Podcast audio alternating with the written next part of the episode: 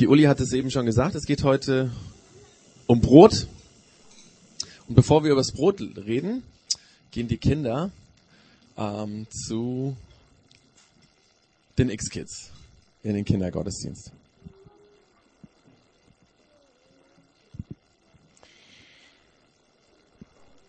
Wie gesagt, die Plakate auch äh, die Tischdeko passt heute zu dem Thema Brot.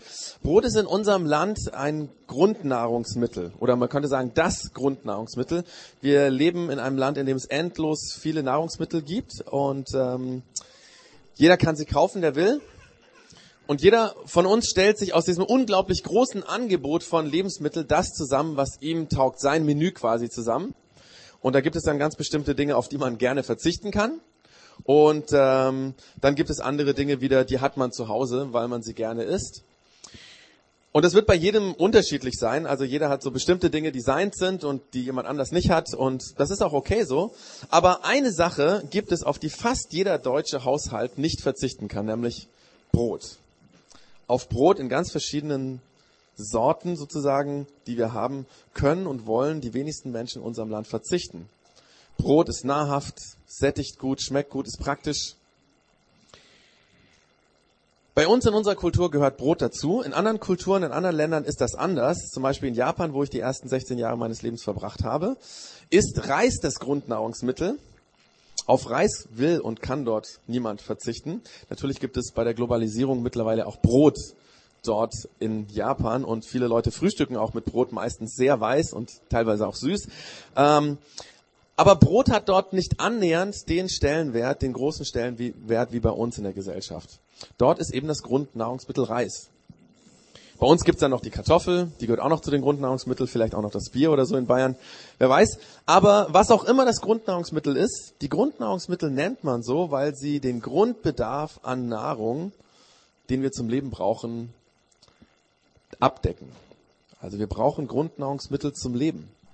Ohne sie wäre die Nahrungsaufnahme sehr, sehr viel schwieriger. Allein das satt werden wäre nicht, äh, satt werden wäre nicht ganz so einfach. Also Kohlehydrate, Ballaststoffe, Vitamine, alles das enthält unser Grundnahrungsmittel Brot. Deswegen ist es lebenswichtig für uns. Die Frage, die sich daraus ergibt, ich möchte ja keinen irgendwie Lebensmittelvortrag halten, da müsste dann wahrscheinlich jemand anders hier vorstellen. Die Frage, die sich daraus ergibt, gibt es eigentlich für das geistliche Leben, den Glauben an Gott und das Vertrauen auf Gott, gibt es dafür so ein Grundnahrungsmittel? Das ist die Frage, um die es heute geht. Und ich lese dazu einen Text aus der Bibel. Das ist ein Absatz aus der Bibel, ähm, und zwar einem Brief, den der Paulus an einen seiner mit, wichtigsten Mitarbeiter geschrieben hat. Dieser Mitarbeiter hieß Timotheus. Der Paulus, man nennt ihn auch Apostel Paulus, war einer der bedeutendsten Leiter in den Anfängen der christlichen Kirche vor 2000 Jahren ungefähr. Und die meisten christlichen Gemeinden oder Gemeinschaften oder Kirchen hat er gegründet, die eben am Anfang ähm, des christlichen Glaubens entstanden sind. Und um diese neu gegründeten Gemeinden zu stabilisieren, hat er sehr schnell ähm, fähige Leiter eingesetzt. Und einer dieser fähigen Leiter war dieser Timotheus.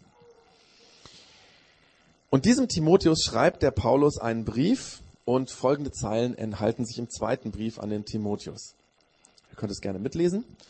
Darum bitte ich dich, also Paulus sagt dem Timotheus, darum bitte ich dich, halte am Glauben fest, so wie du ihn gelernt hast. Von seiner Wahrheit bist du ja überzeugt. Schließlich weißt du genau, wer deine Lehrer waren. Außerdem bist du von frühester Kindheit an mit der Heiligen Schrift vertraut. Sie zeigt dir den einzigen Weg zur Rettung, den Glauben an Jesus Christus. Denn die ganze Heilige Schrift ist von Gott eingegeben. Sie soll uns unterweisen, sie hilft uns, unsere Schuld einzusehen, wieder auf den richtigen Weg zu kommen und so zu leben, wie es Gott gefällt.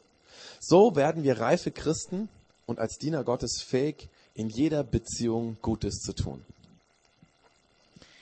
Also hier geht der Paulus darauf ein, wie Timotheus zum Glauben an Jesus gekommen ist. Und es hat mit zwei Dingen zu tun. Einmal mit Menschen. Es gab Menschen, die den Timotheus von klein auf den Glauben an Jesus vermittelt haben. Also durch Menschen hat Timotheus den Glauben kennengelernt. Interessanterweise ähm, schreibt der Paulus am Anfang dieses Briefes, das war jetzt ein kurzer Abschnitt, den wir gelesen haben, am Anfang dieses Briefes in einem Absatz, von wem der Timotheus so viel vom Glauben vermittelt bekommen hat. Das lese ich auch schnell vor, da könnt ihr auch mitlesen. Da schreibt er, ich weiß, wie aufrichtig du glaubst. Genauso war es schon bei deiner Großmutter Lois und deiner Mutter Eunike.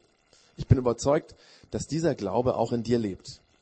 Das heißt, Timotheus hat von klein auf von seiner Mutter Eunike und von seiner Großmutter Lois ist übrigens selten, dass so Namen in der Bibel stehen, aber da stehen sie drin. Ähm, von diesen beiden Personen hat er den Glauben vermittelt bekommen. Also Menschen waren wichtig. Aber dann kam noch was anderes dazu, was in dem Absatz, den wir vorher gelesen haben, drin steht, nämlich die Heilige Schrift oder die Heiligen Schriften. Timotheus wurde mit, diesen, mit dem Inhalt dieser Heiligen Schriften vertraut gemacht und dadurch hat er angefangen, an Jesus zu glauben. Und er hat angefangen, Jesus zu vertrauen. Das heißt, die Vermittlung des Glaubens hat ganz viel mit Menschen zu tun. Auf der einen Seite, aber sie hat auch damit zu tun, was vermittelt wird.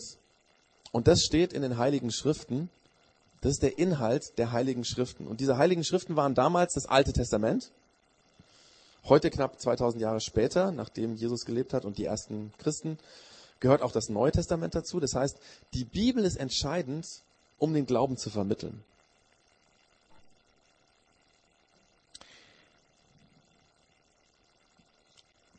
Aber Paulus schreibt nicht nur, wie Timotheus zum Glauben gekommen ist, sondern er ermutigt ihn auch, oder es klingt fast so ein bisschen wie eine Ermahnung, an diesem Glauben, den er von klein auf kennt, festzuhalten. Dabei zu bleiben, dran zu bleiben. Er soll daran festhalten und genau dazu braucht Timotheus wieder diese heiligen Schriften.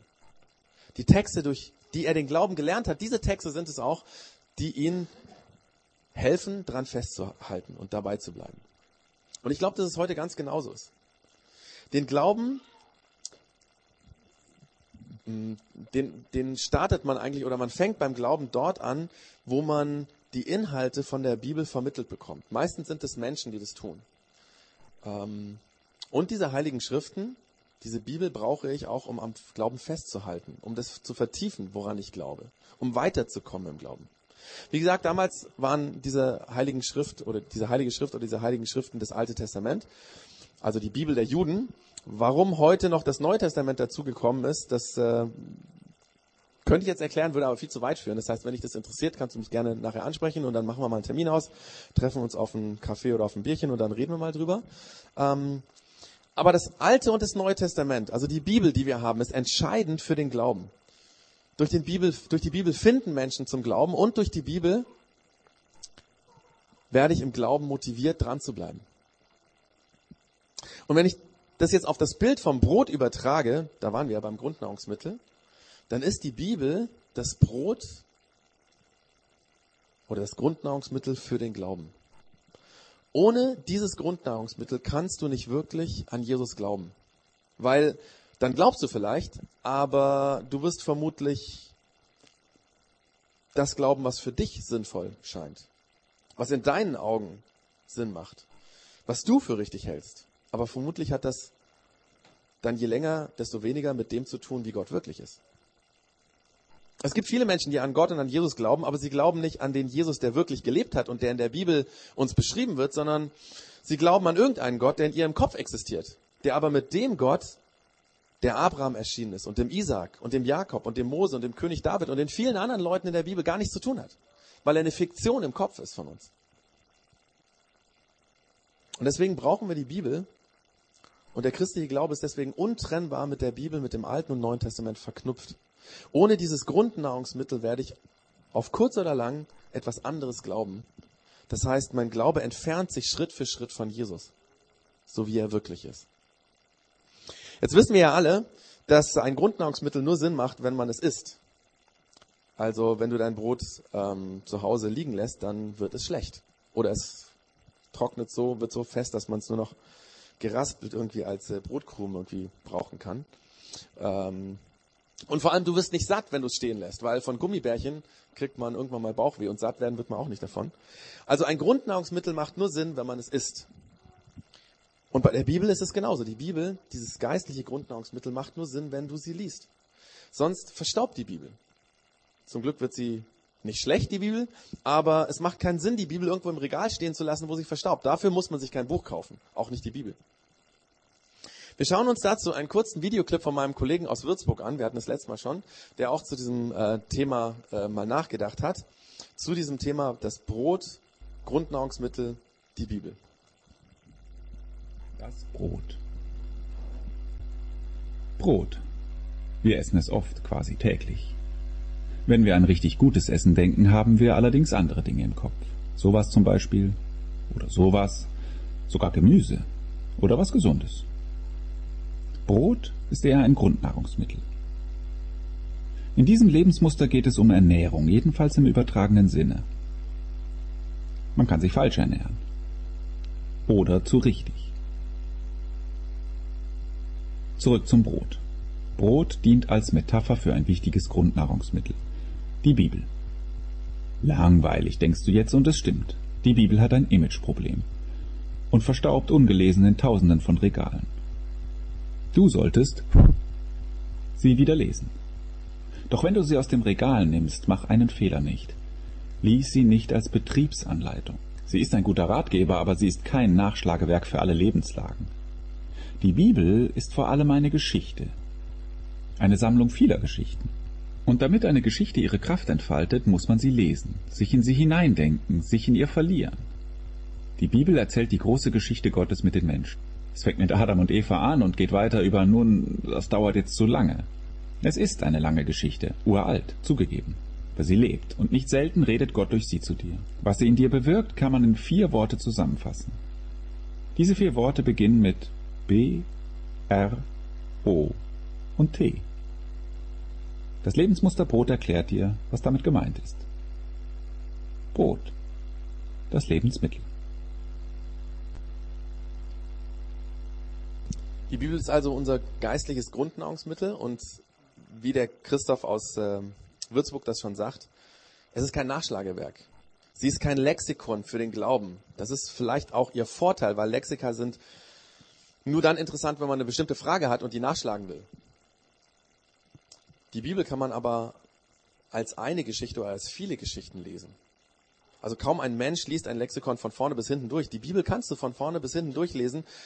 Und wenn man eine Bibel nimmt, die wirklich zu einem passt, also vom Sprachstil, da muss man vielleicht auch das richtige, die richtige Übersetzung finden, dann kann es richtig interessant sein, mal so, also wie ein Buch, einfach längere Texte zu lesen oder so ein, sag mal, das Alte Testament, was weiß ich, in der Woche durchzulesen oder so. Es kann sehr interessant sein.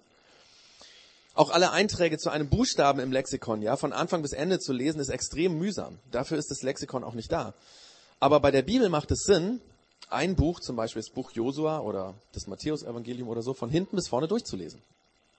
Und noch ein Vorteil, bei der Bibel macht es auch Sinn, kurze Abschnitte zu lesen. Du kannst immer etwas lernen. Und wenn du das ernst nimmst, was in der Bibel steht, dann wird es in dir was bewirken. Dann passiert was in dir mit dem, was du gelesen hast. Das hat der Paulus dem Timotheus auch in diesem Abschnitt geschrieben und wir lesen nochmal ein paar Sätze, die letzten Sätze aus dem Abschnitt, den, wir eben vor, ähm, den ich eben vorgelesen habe. Da schreibt der Paulus, denn die ganze heilige Schrift ist von Gott eingegeben. Sie soll uns unterweisen, sie hilft uns, unsere Schuld einzusehen, wieder auf den richtigen Weg zu kommen und so zu leben, wie es Gott gefällt. So werden wir reife Christen und als Diener Gottes fähig, in jeder Beziehung Gutes zu tun. Also der Paulus schreibt hier vier Dinge, die ich jetzt nochmal ein bisschen gehighlightet. Also unterweisen, das wäre das erste. Das zweite, helfen, Schuld einzusehen. Das dritte, auf den richtigen Weg kommen, damit wir leben, wie es Gott gefällt. Und als viertes, als reife Christen lernen, Gutes zu tun. Im Videoclip von Christoph ähm, hat er das mit diesen vier Buchstaben B-R-O-T, Brot, quasi sozusagen als Gedankenstütze ähm, formuliert. Und die passen zu diesen vier Inhalten. Und ich gehe jetzt diese vier Buchstaben kurz durch, um zu erklären, worum es geht. Also das erste B, das steht für Belehrung. Ähm, in dem Text, den wir eben gelesen haben, heißt es Unterweisung. Ist nicht so glücklich, diese beiden Begriffe, weil Belehrung hört sich negativ an. Lehren wäre besser, aber es sollte ja zu dem Wort Brot passen, also deswegen Belehrung. Ähm, unterweisen ist auch so ein alter Begriff, kann man, ja, wird selten gebraucht. Es geht einfach ganz neutral darum, dass diese Texte, diese Geschichten, diese Gedichte in der Bibel etwas zu lehren haben, dass wir etwas lernen können, dass sie uns etwas beibringen. Das können ganz banale Inhalte sein, wie zum Beispiel geschichtliche Zusammenhänge. Oder Wissen über den König, der da im Alten Testament vorkommt oder so. Oder das Wissen über das Leben von Jesus oder irgendetwas. Einfach Wissen erweitern. Kann das sein? Was wir lernen können. Es kann aber auch sein, dass wir Dinge lernen, die uns im Zwischenmenschlichen miteinander helfen. Zum Beispiel, wie wir liebevoll im Alltag mit anderen Menschen umgehen können und sollen. Ähm, was wir tun sollen, wenn wir Menschen verletzt haben. Wie wir das wieder in Ordnung bringen können. Sowas steht auch drin. Und wir können lernen, zum Beispiel zu beten. Also ihr erinnert euch an die letzte Church, da ging es um das Vaterunser. Das Vaterunser ist so ein Beispiel. Da steht so ein Gebet drin, von dem wir lernen können. Also die Bibel ist voll von Dingen, die wir lernen können, die uns in unserem Glauben bereichern. Ähm, ich habe letzt, letztens das Buch Alles außer Mikado gelesen. Ähm, das erzählt oder da erzählt der Autor Jürgen Mette, das ist ein ehemaliger Dozent von mir, wie er sich sein äh, oder wie sich sein Leben verändert hat, seitdem er Parkinson hat. Und er schreibt in diesem Buch ähm, zum Beispiel, wie er das Buch Hiob, das ist also ein Buch in der Bibel, wie das Buch Hiob ihm geholfen hat, mit dieser Krankheit besser zu leben. Also wo er gesagt hat, er war total depressiv und weil er eigentlich so ein Lebemensch ist, weil es für ihn im Grunde genommen sozusagen so, so, ein, so ein Todesurteil war, diese, diese Krankheit, zumindest gefühlt für ihn. Und dann hat er dieses Buch gelesen, es hat ihm geholfen, ganz anderen Blick zu bekommen, wie er mit dieser Krankheit leben kann. Und heute sagt er, es ist eigentlich gut, dass ich diese Krankheit bekommen hat, weil ich habe mich, ich bin völlig viel reifer geworden. Ich habe ganz viele Dinge gelernt, die ich vorher nie gelernt hätte. Also sowas zum Beispiel lehrt uns die Bibel. Also dafür ist das B. Dann das R von Brot, das steht für Reue bereuen. Schuld und Fehler eingestehen, sich dafür entschuldigen. Die Bibel hat unglaubliche Power, wenn es darum geht, Fehler aufzudecken. Sie beschreibt ungeschönt, wie Menschen, die an Gott glauben, die an Jesus glauben, Fehler machen. Sie zeigt, wie diese Fehler Beziehungen kaputt machen. Sie zeigt, wie Katastrophen entstehen dadurch, dass Menschen schuldig aneinander werden, dass sie sich verletzen, dass sie sich hassen, dass sie Rache üben, dass sie lügen. Und wenn du Abschnitte aus der Bibel liest, dann wirst du immer wieder auf deine eigenen Fehler hingewiesen. Es ist quasi wie so ein Spiegel, den man dir vorhält oder den du selber vorhältst, wo du erkennst, wie du wirklich bist. Natürlich kann man sich gegen diese Korrektur auch wehren. Manche Menschen sehen immer die Fehler der anderen, wenn sie die Bibel lesen. Dafür ist die Bibel aber gar nicht gedacht. Sondern wenn du Texte aus der Bibel liest und du auf Fehler und Schuld aufmerksam wird, dann ist das im wie ein Spiegel. Es soll dich daran erinnern, könnte es sein, dass du an diesen Stellen auch Probleme hast, dass du dich verändern musst? Und damit kommen wir eigentlich zum nächsten Buchstaben, zum O, nämlich Orientierung. Die Bibel will dazu helfen, dass wir Fehler nicht nur eingestehen und bekennen, sondern dass wir uns verändern. Sie will uns ja nicht fertig machen, die Bibel, sondern sie möchte, dass wir uns verändern, dass wir uns umorientieren, dass wir von einem egoistischen Lebensstil zum Beispiel zu einem Leben kommen, was sich um andere Menschen kümmert. In dem Sinn geht es um Orientierung. Also im Brief an den Timotheus, das können wir uns auch nochmal kurz anschauen, hat der Paulus das so beschrieben, auf den richtigen Weg kommen, damit wir leben, wie es Gott gefällt. Fehler, die wir machen, sollen uns dazu bringen, uns umzuorientieren, auf den richtigen Weg zu kommen. Und dann kommt das T, das steht für Transformation. Gott will uns durch die Texte der Bibel transformieren, verändern in unserem Wesen. Das schreibt der Paulus so, so werden wir reife Christen und als Diener Gottes fähig, in jeder Beziehung Gutes zu tun. Eigentlich sind wir Menschen dazu geschaffen, Gutes zu tun. Also liebevoll mit anderen Menschen umzugehen, andere zu unterstützen, anderen Menschen zu helfen, unseren Mitmenschen zu vergeben, Gutes und Ermutigendes zu reden und so weiter. Stattdessen tun wir oft genau das Gegenteil. Wir entmutigen mit unseren Worten, wir sagen böse Dinge, wir tragen anderen ihre, ihre, Fehler nach. Wir helfen oder unterstützen oft nur dann, wenn wir wissen, dass es auch einen Vorteil für uns hat. Und unser Umgang mit, mit, mit unseren Mitmenschen ist oft alles andere als liebevoll. Und deswegen will uns Gott durch diese Texte in der Bibel transformieren. Er will uns verändern, dass wir anfangen, das Gute zu tun. Erstmal zu erkennen und dann zu tun. Dass wir so leben, wie er das Leben erfunden hat. Ich weiß nicht, wie das so bei dir ist mit dem Lesen der Bibel? Liest du immer wieder Texte, Geschichten, Gedichte aus der Bibel? Und wenn, warum tust du das? Was für Erwartungen hast du, wenn du die Bibel aufschlägst? Oder erwartest du gar nichts und schlägst deswegen die Bibel auch eigentlich nie auf? Ich weiß, das mit dem Bibellesen ist nicht ganz so einfach, weil es ist eben nicht ein ganz normales Buch. Auch wenn das, wenn die Bibel ein Buch ist, was uns verändern will, es fällt uns oft schwer, da reinzugucken. Das ist ja komisch. Es gibt Millionen von Menschen, die erzählen, dass ihr Leben sich ganz krass verändert hat, dadurch, dass sie angefangen haben, in der Bibel zu lesen und trotzdem fällt es uns schwer, obwohl das ja eigentlich eine Motivation ist. Das hat damit zu tun, dass es, glaube ich, schwer ist, einen Zugang zu diesen Texten zu finden, die eben sehr, sehr alt sind. Und deswegen will ich zum Schluss ein paar Tipps geben, ganz praktische Tipps, die dir helfen können, mehr in der Bibel zu lesen. Vielleicht gerade dann, wenn du dich einfach schwer damit tust. Und das erste wäre, wenn du dich schwer tust, alleine die Bibel zu lesen, dann such dir einen Menschen, mit dem du das zusammentust. Also der Timotheus hat den Glauben durch die Bibel von seiner Oma und seiner Mutter gelernt. Äh, damals hatten die vermutlich keine aufgeschriebene Bibel, sondern die konnten es auswendig, diese beiden Frauen. Und die haben das immer wieder ihrem Enkel oder Sohn erzählt. Und in dem Sinne mit jemandem zusammen in der Bibel lesen. Das hilft unglaublich. Ähm, das kann jemand aus der Homezone sein, in der, der, du bist, oder ein Freund, der an Jesus glaubt. Ähm, wenn du merkst, es fällt mir unglaublich schwer in der Bibel zu lesen, das bringt eigentlich auch nicht viel, dann tu das mit jemand anderem. Nimm dir einmal in der Woche Zeit oder alle zwei Wochen einmal, so wie es auch in dein Zeitraster passt. Das bringt mehr, als wenn du dich immer wieder quälst und es bringt dir eigentlich nichts alleine, das Ding aufzuschlagen und irgendwann bist du so frustriert, dass du es gar nicht mehr liest. Mal das Erste. Dann, wenn du gerne liest, es kann ja sein, es gibt ja so Menschen, die gerne lesen, ja. Also die soll es noch geben. Ähm, die Buchmesse floriert zurzeit und so. Es, man hat nur Angst, was machen wir mit den gedruckten Büchern, weil es jetzt ja die E-Books gibt und so.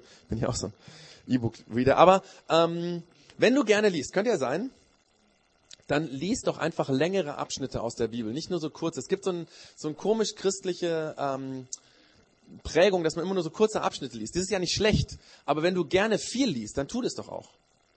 Es gibt zum Beispiel einen Plan, den habe ich hier auch ausgelegt, da kann man, dann ist es immer noch gar nicht so ganz viel, aber dann kann man zum Beispiel die Bibel in einem ganzen Jahr durchlesen. Das ist hier so genau strukturiert. Äh, am 1. Januar 1. Mose Kapitel 1 bis 3 und aus dem Neuen Testament Matthäus 1. Und so kann man dann die ganze Bibel in einem Jahr durchlesen. Aber wenn du noch gerne mehr liest, also lies ruhig mal lange. Die ganzen Texte im Alten Testament, die kann man wirklich auch, was weiß ich mal, 20, 30, 40 Seiten auf einmal lesen. Und es tut gut und man lernt dadurch die Bibel kennen. Oder ähm, lies doch die Texte, für die du dich begeistern kannst. Vielleicht bist du jemand, der gerne lyrische Texte liest, Gedichte. Ja, warum dann nicht mit den Gedichten in der Bibel anfangen? Mit den Psalmen, mit den Sprüchen. Das sind sehr geniale Gedichte. Oder wenn du gerne Erzählungen liest, dann fang halt mit den Geschichten in der Bibel an. Dann musst du nicht irgendwelche theoretischen Abhandlungen von Paulus lesen. Oder wenn du jemand bist, der gerne sich mit wissenschaftlichen, komplizierten Texten auseinandersetzt, dann liest die Briefe von Paulus, weil das war ein Theologieprofessor oder Theologiedozent. Ja, also dass wir da starten, wo es auch uns entspricht. Das war der dritte äh, Tipp. Dann der vierte. Mm. Es gibt Bibellesehilfen. Und ähm, wir haben die hier auf dem Tresen auch ausgelegt. Das sind solche Bücher oder Hefte, wo einfach ein Bibelabschnitt vorgeschlagen wird und dazu eine Erklärung drin steht. Ähm, da muss man auch das Richtige finden, weil es gibt so Dinge, die einem gar nicht zusagen. Also ähm, ich tue mich mit den meisten davon schwer. Es gibt andere Leute, die sich dann wieder leichter mit manchen tun. Es haben viele aus dem Projekt X welche mitgebracht. Ähm, schaut doch einfach mal rein. Wenn du keine Bibellesehilfe hast, die dir taugt, dann schau an, was es da gibt. Ähm, es gibt noch so ein paar, also ein paar Hefte, so ein bisschen dünnere Hefte, die heißen Wortweise. Manche kennen sie schon, die könnt ihr gerne mitnehmen, weil die sind ähm, vom Datum her abgelaufen, aber man muss ja nicht, wenn der 1. Juli steht, den 1. Juli abwarten, sondern man kann so einfach jeden Tag so einen Abschnitt lesen. Ähm, bedient euch da, das kann eine Hilfe sein, in die Bibel einzusteigen. Als fünften Punkt habe ich mir gedacht, mh, hm, du musst natürlich auch eine Bibel finden, die deinem Stil entspricht. Und ich habe hier einige Bibeln mitgenommen, die könnt ihr auch nachher reingucken. Einmal die Lutherbibel, die habe ich jetzt nicht dabei. Ähm, die habe ich hier auf meinem Kindle, kann man auch gerne da reingucken. Aber die ist den meisten ja auch bekannt und viele tun sich schwer. Es ist eigentlich eine literarisch sehr schöne Bibel, aber eben mit, einem, mit einer alten Sprache. Das ist das Problem. Dann gibt es natürlich auch neuere Bibelübersetzungen, zum Beispiel das Buch, ähm, auch von einem ehemaligen Dozenten, Roland Werner heißt er. Ähm, das ist ein Sprachwissenschaftler und der hat auch ein Gefühl für Sprache. Das ist wirklich von der Sprache auch literarisch gut ähm, aber mit einer modernen Sprache. Von daher, das könnte sein, wenn du sagst, du bist so ein lyrischer Typ, kann das sehr helfen, da einzusteigen. Gibt's leider nur als Neues Testament zurzeit. Ich hoffe, dass der Roland, der ist nämlich eigentlich ähm, für alte ähm, Sprachen ähm, Sprachwissenschaftler, also dass der auch vielleicht noch die hebräische Bibel übersetzt, also das Alte Testament. Dann gibt es, ähm, die kennen auch viele, die Hoffnung für alle. Ist eigentlich auch, wird immer gepriesen als eine neue Bibelübersetzung, ist aber schon 25 Jahre alt und das merkt man ihr an. Ähm, wenn du damit kein Problem hast, ähm, es lässt sich sehr leicht lesen, weil es einfach sehr easy geschrieben ist. Nicht unbedingt literarisch wertvoll, aber ähm, man versteht immer, was man liest. Ähm, dann gibt's noch eine, die habe ich leider nicht mitbringen können, weil ich habe sie zu Hause nicht mehr gefunden. Irgendjemand haben wir sie ausgeliehen und wie das so ist, man schreibt sie nicht auf. Vielleicht fühlt sich jetzt jemand angesprochen. Die heißt Willkommen daheim. Willkommen daheim. Das ist eine sehr geniale Übersetzung, weil ähm, sie ist umgangssprachlich formuliert und trotzdem so, dass sie emotional betroffen macht. Und das stimmt wirklich. Das Ding liest du und das geht dir echt zu Herzen, was da drin steht. Willkommen daheim. Also lohnt sich absolut, wer ähm, einfach mal was Neues ausprobieren will, äh, diese Bibel. Dann gibt es noch ähm, eine andere, zum Beispiel die Volksbibel. Ich habe sie nur als Neutestament. Gibt's mittlerweile, habe ich erst letzten Taljahr gesehen, ähm, als ganze Bibel, also auch mit Alten Testament. Das ist wirklich sehr, sehr dick, weil es nicht so dünnes Papier ist. Was das ist einmal eine Jugendsprache Bibel, aber der Vorteil davon ist, dass der Autor wirklich sehr genau darauf geachtet hat, das wiederzugeben in Jugendsprache, was wirklich im Griechischen und Hebräischen dasteht. Das ist ein richtiger Eye-Opener für Leute, die die Bibel schon kennen. Weil das Ding liest und denkst dir, äh, das ist damit gemeint? Und in aller Regel hat die Volksbibel recht und nicht die andere, die du kennst. Das ist interessant. Also Sprachwissenschaftler, die sich auskennen, bestätigen es. Also auch eine sehr interessante Übersetzung. Dann gibt's noch die neue Genfer für alle, die so ein bisschen intellektuell drauf sind hat versucht, sehr genau zu übersetzen, das Griechische zu treffen und deswegen ist das Deutsche manchmal nicht so ganz easy zu lesen. Aber Intellektuelle, die haben gerne so ein Buch hier, so, ne? Ihr kennt das so, ja, so. Also, ist auch eine gute Bibel. Ähm, zum Beispiel die Praktikanten, die wir hier hatten, die haben die immer geliebt. Also der äh, Johannes zum Beispiel oder der Hannes auch, die haben darauf gestanden. Dann gibt es eine sehr gute englische, wer Englisch sprechen kann oder gerne Englisch liest. The Message auch sehr umgangssprachlich und trotzdem, also da findet man keine Vers, Versangaben im Sinne von 1, 2, 3 und so. Das steht nur oben drüber ähm, auf den Seiten, dass es jetzt Römer 1, 32 bis so und so ist. Das ist aber sehr gut, weil es sehr flüssig zu lesen ist. Also wer gerne Englisch liest, ist eine sehr, sehr gute Bibel, wo man auch, wenn man so längere Texte lesen will, sehr gut mit zurechtkommt. Und dann gibt es noch ein paar andere Bibeln, die ausliegen, die ich jetzt, also es gibt wirklich viel. Ähm, schau, dass du die richtige findest. Und wenn du kein Nichtleser bist, dann gibt es sogar Hörbücher heute. Ja, bei iTunes, bei Amazon, überall kann man ähm, sie als CD oder als MP3 eben runterladen oder als CD kaufen. Das kann sein, dass du sagst, ich bin einfach nicht der Leser. Dann hör sie bei dir im Auto. Und das kann manchmal richtig gut sein, wenn man diese Zeit im Auto, wo man eigentlich, die, die ist ja tot im Grunde genommen, du sitzt nur am Steuer, wenn man die dafür gebraucht, eben die Bibel zu hören. Und dann, als letztes, es gibt sogar, oder schon länger, auch für einen PC, für Mac, für, was weiß ich, dein Android-Handy oder iPhone oder iPod oder was weiß ich für ein, für ein Tablet gibt es als E-Books oder als Programme sozusagen Bibeln, wo man dann auch suchen kann und äh, recherchieren kann. Ähm, es gibt eine, die ich jetzt letztens runtergeladen habe, die heißt Glow, G-L-O und die ist richtig, die ist nicht ganz billig, 79 Euro, wenn man es in der Vollversion kauft. Man kann es aber auch äh, probeweise runterladen, da sind halt ein paar Inhalte gesperrt. Da kannst du dir richtig Bibelwissen anhäufen, also die Karten anschauen. Wo war das damals? Bilder, die heute in Israel gemacht wurden, wo das eben gespielt hat oder in, im damaligen Assyrien oder wo auch immer, Babylonien. Hintergründe, ganz, ganz geiles Ding. Ähm, lohnt sich auch, wenn man sagt, ich arbeite ganz viel mit dem Computer. Das heißt Glow. Ähm, einfach im Internet Glow Bibel eingeben und dann findet man das. Im Grunde genommen geht es uns heute nur noch darum, wirklich anzufangen zu lesen, weil wir haben so viele Möglichkeiten, wie sie noch nie eine Generation vor uns hatte. Wir müssen es einfach tun. Ja? Weil wenn du nicht die Bibel liest, dann wirst du letztendlich im Glauben nicht weiterkommen. Oder vielleicht sogar der Glaube wird zurückgehen. Oder positiv ausgedrückt, wenn du Jesus besser kennenlernen willst, wenn du dich zum Positiven verändern willst, das, was der Sinn und Inhalt dieser Bibel, der, der Bibel ist, dann lies es als dein Grundnahrungsmittel für den Glauben. Wir haben jetzt alle so ein kleines Brot oder ein kleines Semmel liegen die soll nicht einfach äh, schlecht werden, sondern die Idee ist, dass wir einfach, um das mal, das ist natürlich ein edles Grundnahrungsmittel, ne? aber dass wir das so ein bisschen auch schmecken können, wo, was ich jetzt hier geredet habe und nochmal kurz drüber nachdenken können, dass jeder sich einfach ein Stück abreißen kann und essen kann, um sich das zu vergegenwärtigen. Das ist die Bibel, Grundnahrungsmittel für mich. Und durchaus auch so edel. Also die Bibel hat's in sich. Das ist nicht einfach nur ein billiges Brot. Ja. Genau, das könnt ihr machen. Von dem Brot einfach ein Stück abreißen oder abtrennen und essen. Schaut, dass für jedem was übrig bleibt und die da hinten können vielleicht ähm, ja nachher noch eine Breze nehmen oder so. Nein, ähm, da müssen wir noch dran arbeiten, dass äh, da hinten auch noch solche Sachen ausliegen. Und wir werden ein Stück, ein Lied noch spielen. Wenn du es kennst, kannst du gerne mitsingen. Ansonsten einfach auch zuhören, wo es darum geht. Wir möchten das, was wir glauben, an andere Generationen weitergeben. Und darum geht es ja auch bei der Bibel, dass viele Generationen vor uns uns das weitergegeben haben, was sie glauben, indem wir heute die Bibel haben.